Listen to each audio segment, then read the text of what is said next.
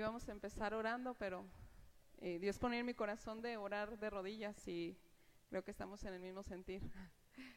Así es que ya oramos. Eh, quiero empezar contándote un sueño que tuve en octubre del año pasado, sí, en octubre más o menos del año pasado. estábamos como en un campamento y en ese campamento este, había como una alberca.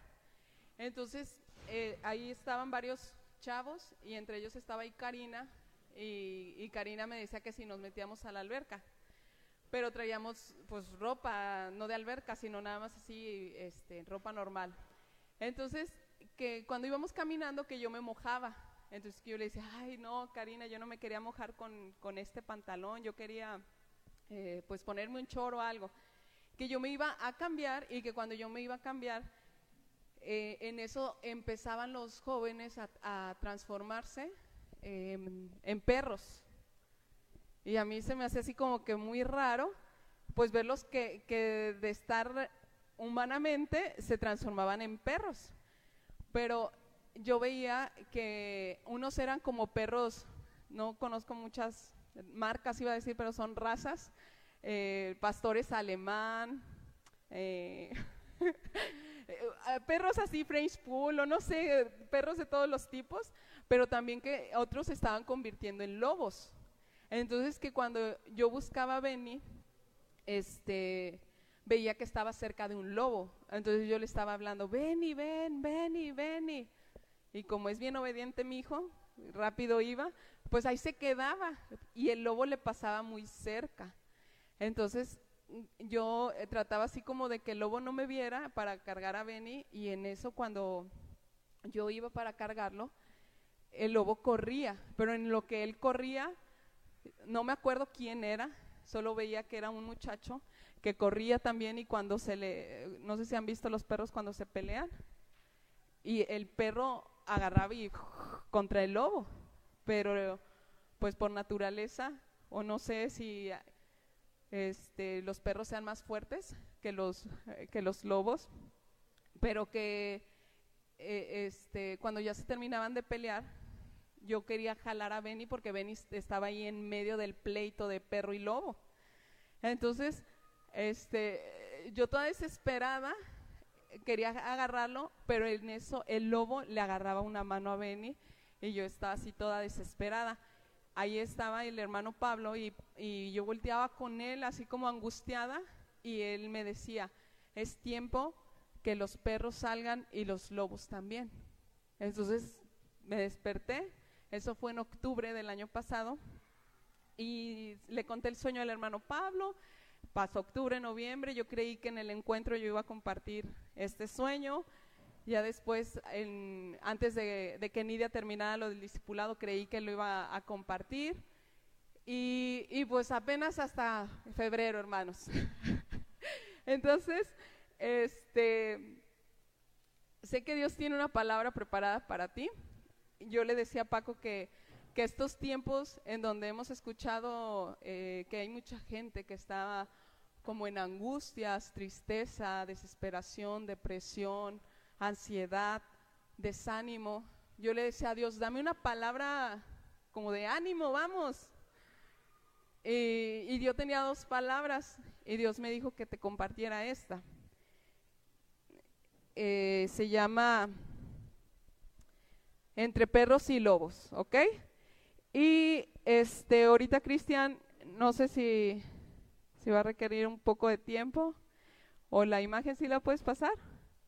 Bueno, si no, mientras vamos a ir, ahorita que Cristian haga sus acomodos, al libro de Mateo, Mateo 13.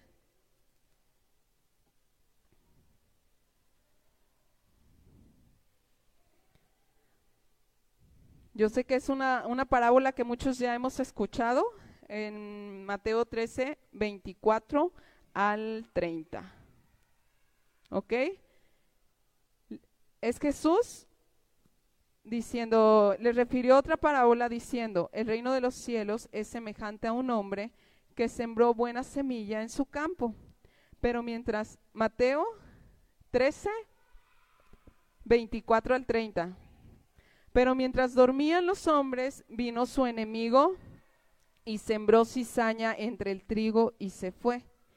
Y cuando salió la hierba, la hierba y dio fruto, entonces apareció también la cizaña.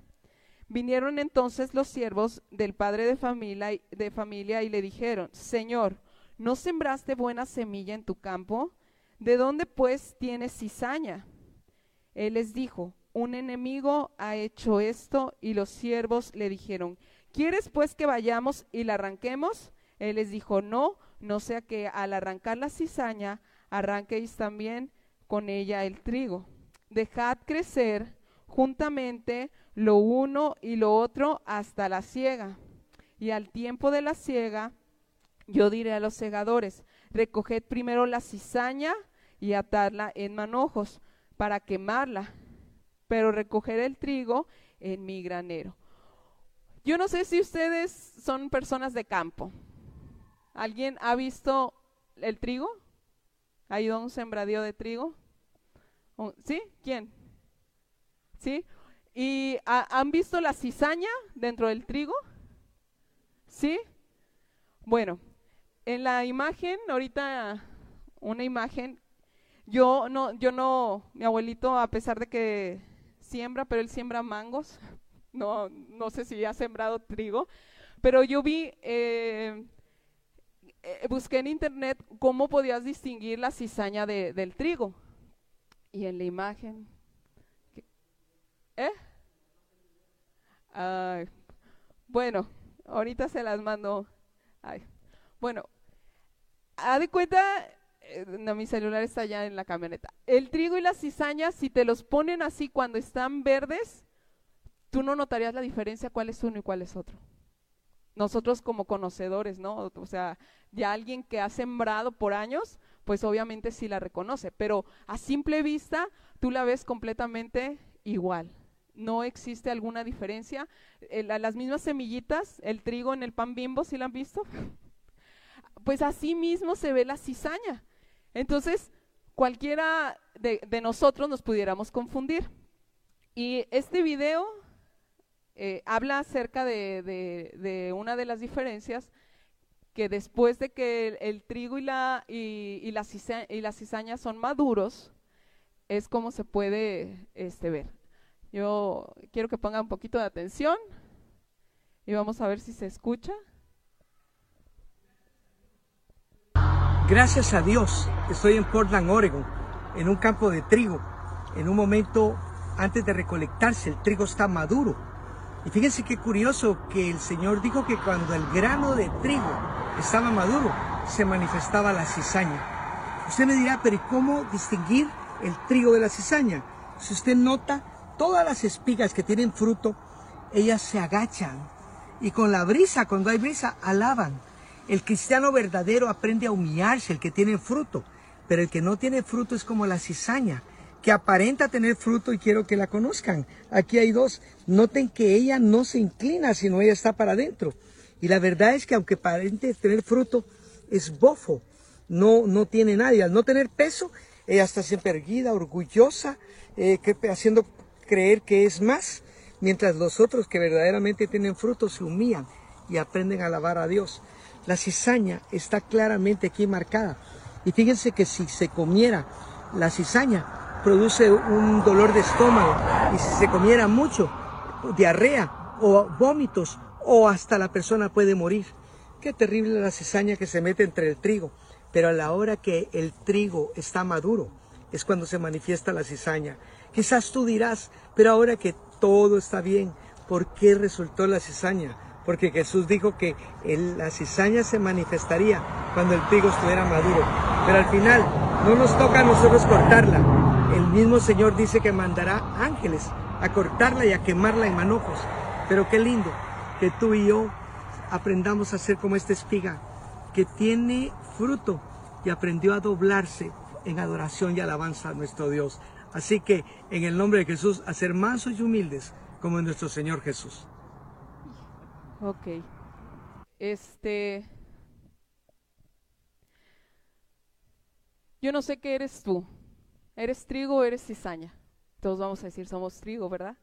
Pero aún a veces actuamos como cizañas. ¿Cuántos hemos sido mujeres cizañosas? Nadie. Todas aquí somos mujeres trigueñas de trigo. Pero quiero que me acompañes, vamos a ver. Siento que está bajito el micrófono, por eso me lo estaba pegando. Eh, en Mateo 7:15 dice, guardaos de los falsos profetas que vienen a vosotros con vestidos de ovejas, pero por dentro son lobos rapaces. Por sus frutos los conoceréis. ¿Acaso se recogen uvas de los espinos o higos de los abrojos? Así todo buen árbol da buen fruto, pero el árbol malo da frutos malos. No puede el buen árbol dar malos frutos, ni el árbol malo dar frutos buenos. Todo árbol que no da buen fruto es cortado y es echado en el fuego. Así que por sus frutos los conoceréis.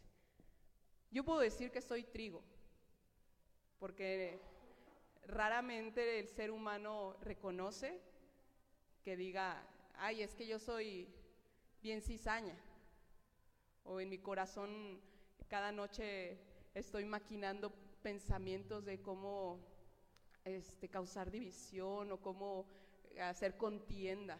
O sea, normalmente nosotros no, no, no somos así por nuestra naturaleza. ¿Qué quiere ser, el bueno o el malo? El bueno, ¿verdad? Pero ¿qué dice la palabra? ¿Cómo vamos a saber qué somos? Por los frutos. Entonces, si tú eres trigo, ¿tu fruto es trigo o es cizaña? Trigo. Vamos a probar sus frutos. Porque si se fijan, tanto en la cizaña como en el árbol que dan malos frutos, ¿qué pasa? Cortado es echado al fuego. En el libro de Mateo 10, 16, Jesús le está diciendo a sus discípulos, he aquí, yo os envío como ovejas en medio de los de lobos. Sed pues prudentes como serpientes y sencillos como palomas. Aquí Jesús les está diciendo a sus discípulos, si se fijan un poquito antes en el versículo 5 al 14, es la misión de los doce, donde Jesús les dice, vayan y prediquen, vayan y sanen, que oran. Pero cuando tú empiezas a querer a dar fruto, querer ponerte a trabajar, ¿saben qué van a, qué vas a, con qué te vas a enfrentar? Con los lobos. Y a veces, con el simple hecho de tú saber que te vas a enfrentar con un lobo, no físicamente, sino que tú te vas a enfrentar con problemas, con desánimo, que tu familia te desanimas y mejor ya ni sales a dar fruto, te quedas encerradita en tu casa, porque me da miedo, el lobo está afuera y me come. Jesús no les estaba diciendo eso a, eso a sus discípulos para que tuvieran miedo, sino para que estuvieran atentos, alertas. Cuando yo estaba haciendo este estudio, esta palabra, este, decían, dentro de las congregaciones hay lobos. En todas las congregaciones hay lobos. Aquí puras ovejas, ¿verdad? No estamos disfrazados de nada. Y, yo me puse así como a pensar, yo dije, a ver, ¿quién será el lobo? ¿Quién será el lobo que yo no veo ningún lobo, Dios? Y este, otra cita que quiero que veamos es en Hechos 20, 28.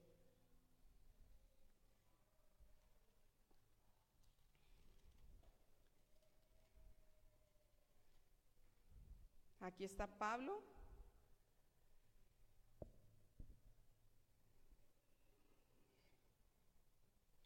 Y Pablo les está diciendo a sus discípulos, por tanto mirad por vosotros y por todo el rebaño en que el Espíritu Santo os ha puesto por obispos para apacentar la iglesia del Señor, la cual él ganó por su propia sangre.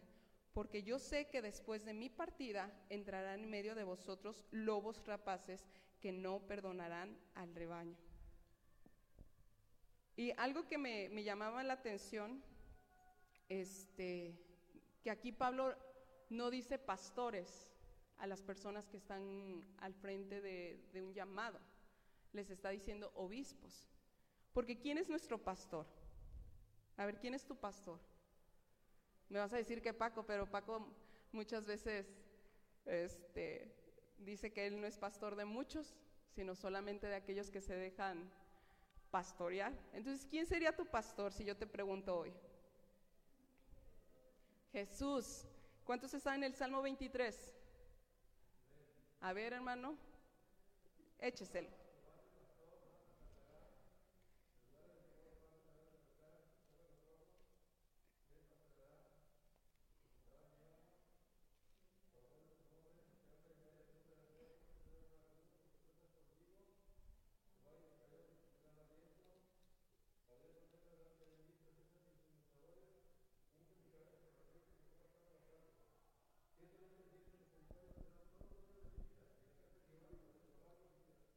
¡Uh!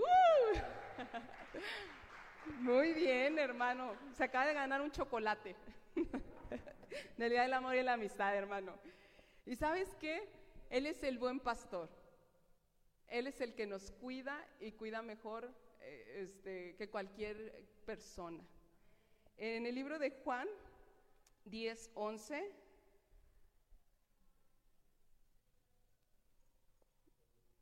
10, 11 al 15, dice, yo soy el buen pastor. El buen pastor su vida da por las ovejas, mas el asalariado y que no es el pastor, de quien no son propias las ovejas, ve venir al lobo y deja las ovejas y huye. Y el lobo arrebata las ovejas y las dispersa. Así que el asalariado huye, porque es asalariado y no le importan las ovejas. Yo soy el buen pastor y conozco mis ovejas y las mías me conocen, así como el Padre me conoce y yo conozco al Padre y pongo mi vida por las ovejas. Qué lindo es Jesús, ¿verdad? La verdad que es el mejor pastor que pudiéramos haber encontrado. Entonces hasta aquí. Llevamos que Jesús es el pastor. Nosotros o somos ovejas o somos lobos. Y este, biológicamente yo te quiero decir cuáles son algunas de las diferencias entre los perros pastores y los lobos. Los perros pastores pudiéramos decir que son la gente a cargo, como lo mencionaba Pablo, los obispos. Una de las diferencias es que los lobos tienen el hocico, te las voy a decir para que tú puedas reconocer. Si se está acercando a ti un lobo, o se está acercando a ti un pastor, un, perro pastor, o se está acercando a ti una ovejita. El, lobo, su hocico es más alargado, tiene las orejas más erguidas y él es más habitual que coma en grupo. Posee los dos, tanto el perro como el lobo, poseen el sentido del olfato y del oído muy desarrollado y tienen una visión desarrollada en la oscuridad. El lobo es desconfiado y huidizo frente a la presencia de los humanos. Ahora te lo voy a decir en, en. ¿Qué significará el hocico más alargado? Es chismoso. Si, si, se fijan, una de las citas dice, guardaos de los profetas que se disfrazan. Tú puedes decir, ay, pues a ver aquí quién es el profeta, ay, es la hermana Raquel, ¿andará disfrazada? ¿O será Nidia? ¿O ay, es Laura? ¿O ay, esos son los profetas que, que, tal vez ubicamos aquí? Pero sabes que tú también eres un profeta, porque el profeta escucha el mensaje de Dios y lo dice. Entonces, su hocico alargado significa que habla más y no habla cosas buenas. Las orejas más erguidas escucha cosas que no le corresponden. Ay, Maite, ¿qué crees? Fíjate que la otra vez Karina llegó bien tarde y Gael no le dijo nada. O sea, yo si fuera Gael, yo ya lo hubiera sentado. Sus orejas son más erguidas. ¿qué le corresponde? O sea, Maite que la debe y la teme. Si yo traigo algo contra Karina, voy a ir con Karina, voy a ir con Gael. Si yo realmente quiero hacer un bien, no voy a esparcir el chisme de para que todos se enteren y se pongan a interceder, hermanos, por esta ovejita. Así somos a veces. Eh, eh, en buena onda, o sea, si tú examinas tu corazón, te vas a dar cuenta que muchas veces has actuado como lobo. El, el lobo es desconfiado y huidizo ante la, ante la presencia humana. ¿Eso qué significa? Que al lobo no le gusta ni confrontar ni ser confrontado. Huye. No, no tengo tiempo, no, no quiero hablar. No es que yo, ya lo viste, pero yo no quiero tener problemas con, con Eliseo. Prefiero mejor callarme y aún yo le esté viendo mal, pero yo no lo quiero confrontar. Mejor le voy a decir a Cristian que vaya y le diga esto y esto que Dios a mí me mostró que estoy viendo. Y estamos actuando como lobos. Los perros, ¿cómo son? Los perros son más sociables, ellos necesitan vivir en comunidad para poderse sentir completos, les gusta la atención, les gusta el contacto de parte de los humanos, su capacidad de adaptación aprendizaje es mayor que el lobo. Tanto el sistema de comunicación de los perros y de los lobos es a través, e, es el mismo, a través de sus orejas, de su cola y de sus ojos. Y es por eso que a veces nos podemos engañar. No importa cuán bueno y dulce y agradable parezca que somos, pero si por dentro nosotros no estamos dejando ser transformados por Dios, vas a ser un lobo disfrazado de oveja. Y aquí lo que Dios me decía, cada uno de ustedes tiene la capacidad de poder escoger entre el bien y el mal, entre ser cizaña o ser trigo, entre ser un perro pastor o un lobo que nada más está tratando de causar división y está tratando de engañarlos con sus palabras creyendo que los van a proteger y el lobo lo único que quiere es comerte.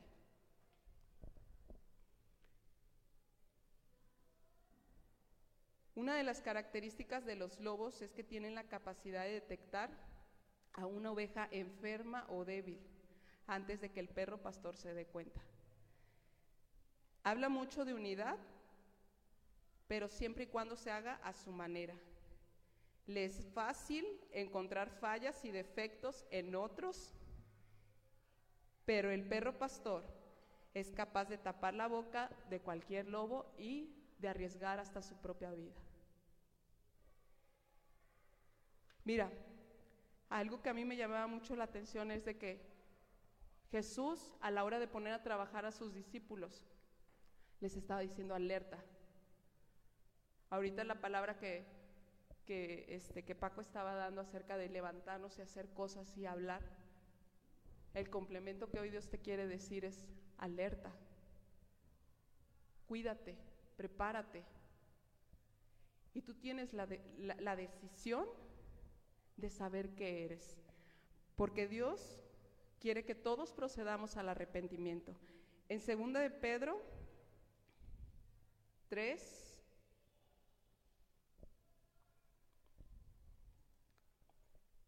del 7 al 9, ahí el apóstol Pedro empieza hablando sobre la segunda venida de, de Jesús. Dice, pero los cielos y la tierra existen ahora, están reservados por la palabra guardados para el fuego en el día del juicio y de la perdición de los hombres impíos. Mas, oh amados, no ignoréis esto, que para con el Señor un día es como mil años y mil años como un día. El Señor no retarda su promesa, según algunos la tienen por tardanza, sino que es paciente para con nosotros, no queriendo que ninguno perezca, sino que todos procedamos al arrepentimiento. Una de las características que vimos en el video, que el trigo tiene la capacidad de humillarse. ¿Qué tan humildemente has vivido últimamente? ¿Qué tan cedido está tu corazón para decir, no lo voy a hacer a mi manera, no lo voy a hacer como yo quiera, Dios? Dime, ¿qué tan crucificado estás juntamente con Cristo o ya te estás esclavando y ya tu ego, tu orgullo, tu forma de pensar, tu forma de que así lo hemos hecho, pues así vamos a seguirle cantando. Así yo he trabajado toda mi vida y así lo voy a seguir haciendo.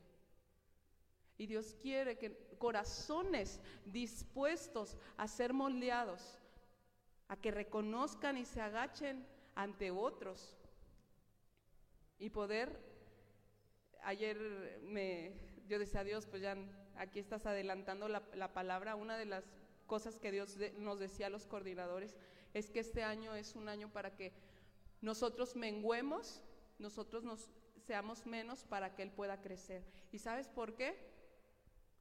Porque Cristo viene. Y su venida, tal vez nosotros creemos, como Pedro ahorita les está diciendo, ¿saben qué? O sea, para Dios un día son mil años. Y, yo desde niña yo he escuchado que Cristo viene, Cristo viene y no ha venido. Y tal vez, ay, pues a ver cuándo viene. Pero las cosas que estamos viviendo nos está llevando a ver que ese día está más cerca. Cuando yo me ponía hacia decir, bueno, ¿y quién es el lobo aquí? Lo que Dios me dijo, cada uno va a escoger qué es. Cada uno va a tomar la, la decisión.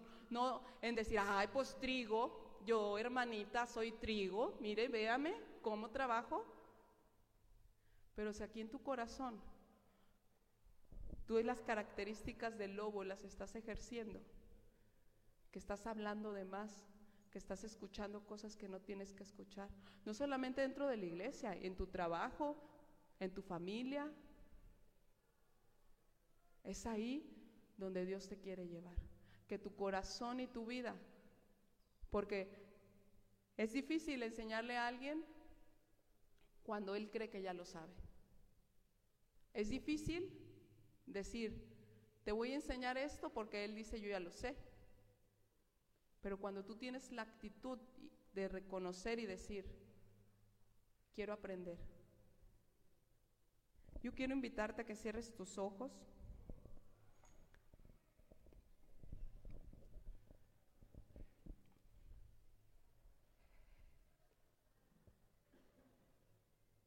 Y que tú puedas verte como Dios te ve.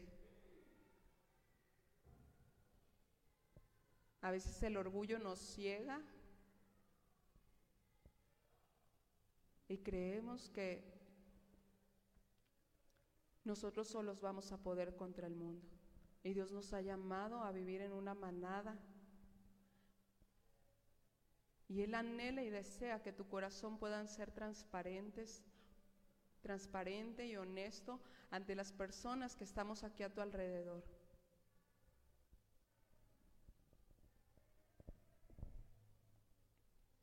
Padre, en esta hora, reconocemos que en muchas ocasiones hemos actuado como lobos. Y que hemos mutilado, que hemos agredido a tu cuerpo, Señor. Queremos ser como esos perros mansos y humildes ante el llamado que tú estás haciéndonos que tengamos ese corazón enseñable, Señor. Que tal vez no nos guste hacer o decir ciertas cosas, pero que nuestro corazón pueda doblegarse. En el nombre de Jesús. Amén. Yo había traído esta máscara. Es un conejo, pero yo le puse colmillos para que fuera lobo. Y tal vez el poder tenerla, nuestra naturaleza desde el principio, cuando Dios creó al hombre y que dijo, ¿sabes qué? Me arrepiento de haberlo hecho. La naturaleza del hombre siempre va a ser irse por el mal.